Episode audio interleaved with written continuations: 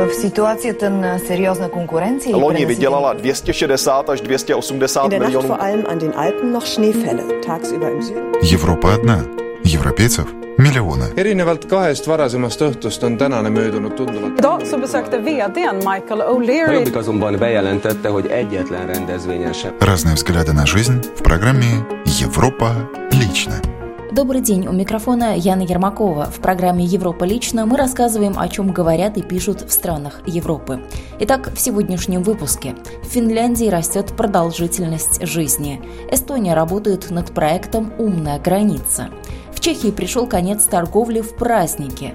Ну а начнем с новостей, которые на этой неделе обсуждают в Польше. Почти год работает правительство, возглавляемое премьер-министром Беатой Шидло. Подводя первые итоги работы, глава польского правительства отметила, что этот год был хорошим. Это был хороший год, год, за который нам удалось сделать очень многое. Этот год также научил нас смирению и показал, что последовательность и результативная реализация нашего плана, несмотря на трудности, приносят эффекты. В качестве примеров достижений правительства премьер Шидло назвала введение минимальной почасовой ставки, повышение минимальной зарплаты, бесплатные лекарства для людей старше 75 лет, реализацию программы 500+, а также начало работы программы «Жилье плюс». В начале 2017 года в Польше и странах Балтии будут размещены войска НАТО, заявил генсекретарь Альянса Йенс Столтенберг. Мы не намерены провоцировать конфликт, мы хотим его предупредить. Это очередное доказательство того, что НАТО может и вышлет тысячи солдат, чтобы поддержать своих союзников, а также продемонстрировать эффекты трансатлантического сотрудничества. В Польшу и страны Балтии направят четыре международные бригады НАТО, каждая из которых включает в себя около тысячи солдат. Отметим, что командование батальона НАТО будет размещено в городе Эльблонг на северо-востоке Польши. По словам министра обороны Польши Антони Мацаревича, командование будет координировать работу четырех боевых групп, которые будут сотрудничать с бригадами в Латвии, Литве и Эстонии. Также отметим, что за каждый из батальонов НАТО будет нести ответственность одно конкретное государство. Так, на польской территории главную роль будут играть США, в Эстонии – Великобритания, в Литве Германия, а в Латвии – Канада. Большой резонанс в Польше вызвала публикация в издании газета «Польска Цудение» фрагментов книги немецкого публициста Юргена Рота «Смоленск-2010. Заговор, изменивший мир». Книга касается обстоятельств авиакатастрофы под Смоленском 10 апреля 2010 года, в результате которой погиб президент Польши Лех Качинский и еще 95 человек. По версии Рота, причиной крушения польского президентского борта Ту-154М был теракт, который совершили российские спецслужбы по заказу высокопоставленного польского политика. Автор ссылается на секретные материалы службы внешней разведки Германии, согласно которым заказчиком покушения на президента Польши был польский политик, сотрудничавший с генералом ФСБ Юрием Дестиновым. В отчете немецкой службы, который цитирует в своей книге Юрген Рот, говорится о высокой вероятности теракта с использованием взрывчатого вещества. Там также отмечается, что пронести взрывчатку в президентский самолет было бы невозможно без участия польских сотрудников. Отметим, что книга Юргена Рота «Смоленск-2010. Заговор, изменивший мир» увидит свет в начале ноября. Продолжим программу новостями Финляндии. Там уверенно увеличивается продолжительность жизни, причем как женщин, так и мужчин. Ожидаемая продолжительность жизни финнов по-прежнему растет. По данным статистического центра, в прошлом году этот показатель составлял для мужчин 78,5 лет, а для женщин 84,1 года. По сравнению с ситуацией годом ранее, ожидаемая продолжительность жизни мужчин увеличилась на 5 месяцев, а женщин почти на 4 месяца. Это означает, что разрыв по этому показателю между мужчинами и женщинами сокращается в пользу мужчин.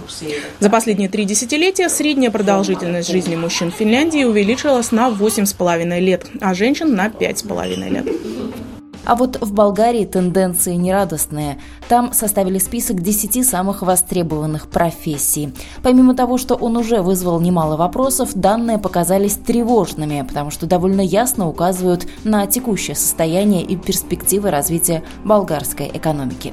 Первый и основной вывод, который по существу уже давно известен авторам исследования, лишь подтверждает то, что на рынке труда существует нехватка рабочих рук. Наибольший спрос отмечен на технические специальности, которые представляют 50% из топ-10.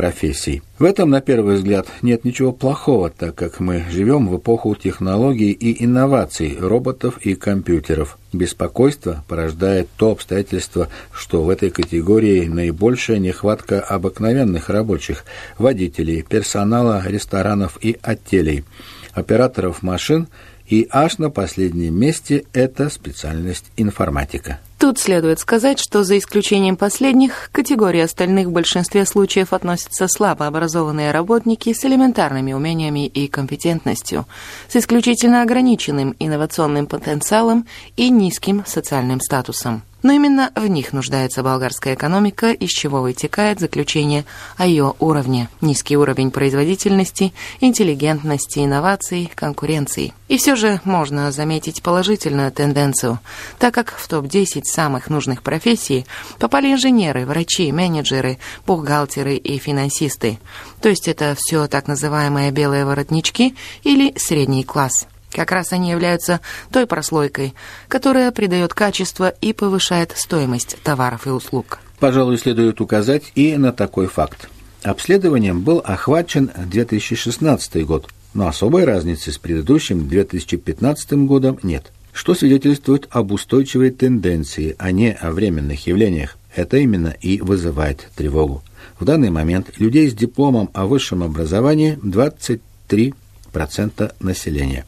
В то же время в развитых государствах с высокотехнологической экономикой этот показатель превышает 30%. Существует национальная программа, согласно которой до 2020 года количество людей с высшим образованием должно достичь 36% населения. Но наметившаяся на рынке труда тенденция определенно порождает пессимизм, особенно с учетом постоянного тренда к сокращению студентов в последние годы. Ко всему этому на последних днях прибавились скандальные факты об оплате труда цвета болгарской научной интеллигенции. Итак, в наиболее авторитетном научно-исследовательском ведомстве страны, каким является Болгарская академия наук, Оклад профессора составляет 450 евро, в то время как на должности секретаря в госадминистрации без особого уровня образования получают 330 евро в месяц. Каким тогда образом при этой унизительной оплате труда молодые болгарские научные таланты можно привлечь на работу в научные центры и институты, где бы они занимались новаторскими технологиями и методами, внедряемыми в промышленности, торговле, сельском хозяйстве, на транспорте, сфере коммуникации, коммуникаций и так далее. Неоднократно велась речь о том, что Болгарии не на что рассчитывать, кроме своего человеческого потенциала. Помимо него, она может предложить еще и свою живописную природу. Да, красивая природа манит туристов, желающих порадоваться ей, но это недостаточно для обеспечения прогресса всей нации. Потому в современных условиях, в частности с Болгарией, решение заключается в интеллигентном росте показателей развития. А это не происходит только при наличии водителей, официантов и чернорабочих, которые прекрасно находят себе место в развитых странах, где уже никто из местных не желает заниматься низкооплачиваемым и непривлекательным, так сказать, трудом. Вы слушаете программу «Европа лично». Продолжаем и переходим к новостям Чехии. Теперь в праздничные дни в Чехии нельзя будет приобрести товары в гипермаркетах. На практике вступит в силу новая поправка к закону, в соответствии с которой будут закрыты все торговые площади, размер которых превышает 200 квадратных метров.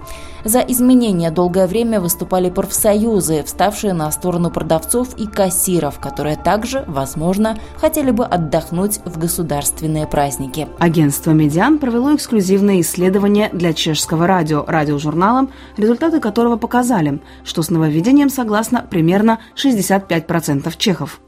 Более всего, новинка нашла поддержку у женщин, хотя мужчины и менее активны в этом отношении, за высказывается более половины опрошенных. Tam jsou dva základní důvody. Jeden z nich je, že v těch obchodech je větší podíl žen a tím pádem... У этих результатов две основные причины. Первая, в такие магазины ходят преимущественно женщины, поэтому данная поправка имеет в их отношении более позитивный эффект. Вторая причина, как правило, в семьях главными закупщиками являются именно женщины, которые предпочитают делать свои приобретения заранее, в то время как мужчины покупают товары практически когда угодно od mužů, kteří nakupují téměř kdykoliv. Говорит социолог Йозеф Фишер из агентства «Медиан». Против закрытия супермаркетов и крупных торговых площадей выступают сами торговцы, которые аргументируют это тем, что их лишили возможности свободно распоряжаться своей частной собственностью в эти дни. Sobě... Здесь уже вопрос в том, как этот закон написан, поскольку он сам по себе очень путанный. В нем вообще не говорится, что должны торговцы делать в этот день, как высчитывать площадь 200 квадратных метров.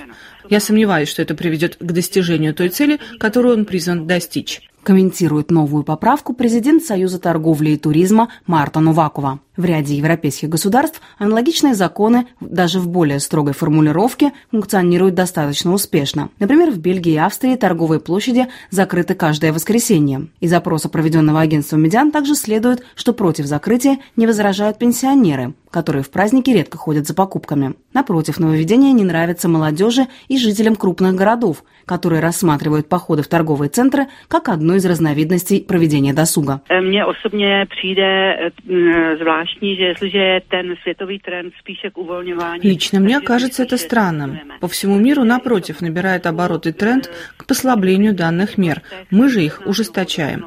Даже в Австрии в туристических областях уже можно договориться о том, что магазины будут работать. Аналогичным образом обстоит дело во Франции, в Германии.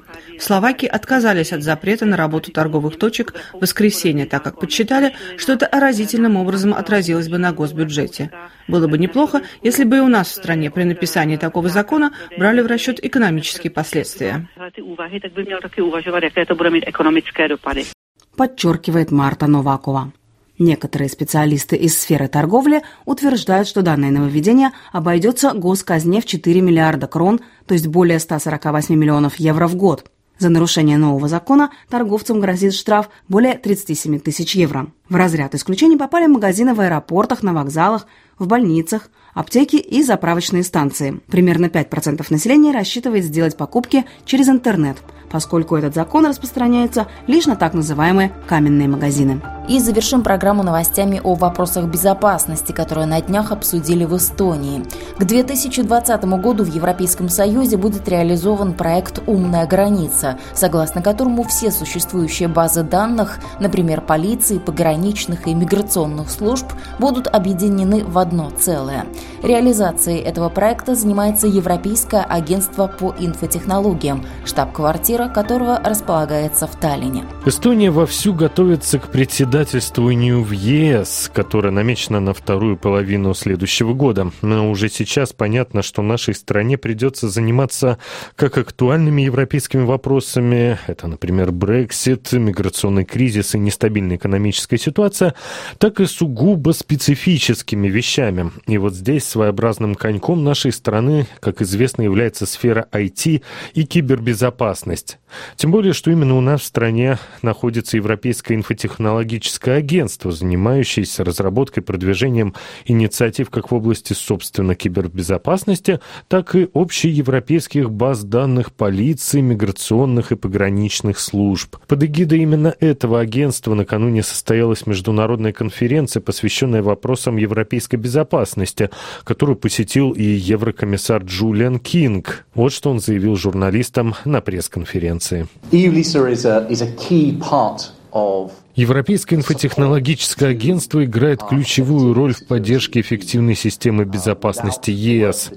Без той работы, которую выполняет это агентство, у полиции, пограничных и миграционных служб возникли бы сложности с выполнением своей работы, а в некоторых случаях выполнение работы стало бы попросту невозможной.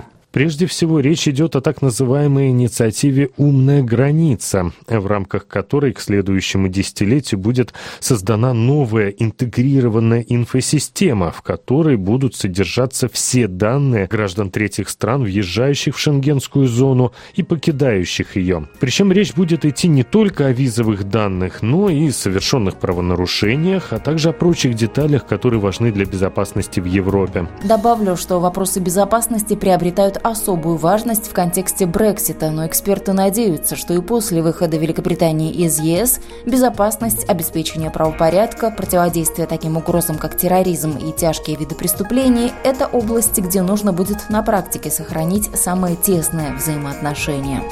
В эфире была программа «Европа лично». Сегодняшний выпуск подготовила и провела я, Яна Ермакова. В программе были использованы материалы наших коллег русских радиостанций Чехии, Польши, Эстонии, Болгарии и Финляндии. Мы продолжим рассказывать о жизни европейцев ровно через неделю. До новых встреч! thank you